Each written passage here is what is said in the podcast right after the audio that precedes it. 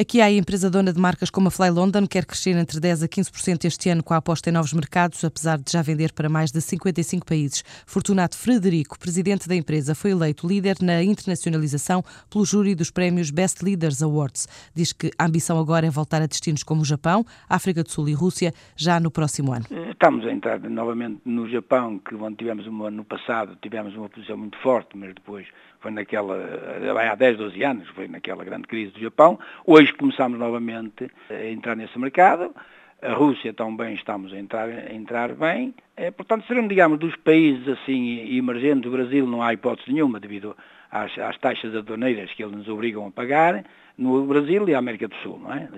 Mas temos, por exemplo, a África do Sul, que será uma aposta agora para o próximo ano. Este ano já não temos as coisas encaminhadas para isso, mas a África do Sul será um país que nós vamos atacar para o próximo ano. O grupo dono da marca Fly London fatura hoje cerca de 55 milhões de euros por ano e a exportação representa 31 milhões do total do volume de negócios.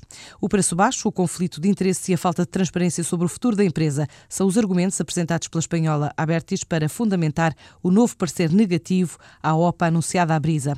A empresa está ainda a recolher informações antes de tomar as medidas que considera necessárias para responder a esta oferta pública de aquisição, com todas as vias legais e jurídicas abertas e ainda sem uma decisão sobre a venda.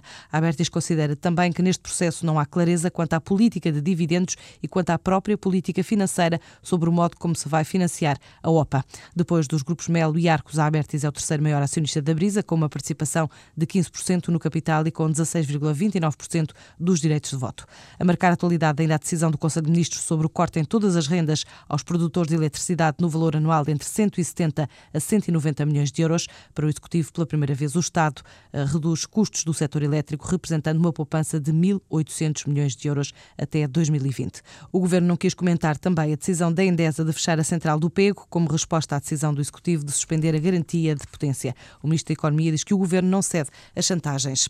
A intitulada Operação Limpeza do Ucrânia já recuperou 700 milhões de euros de financiamentos parados. A tarefa diz respeito a fundos comprometidos há mais de seis a nove meses em quase 500 projetos contratualizados ou aprovados e sem qualquer execução ou com um nível de realização financeira igual ou inferior a 10%.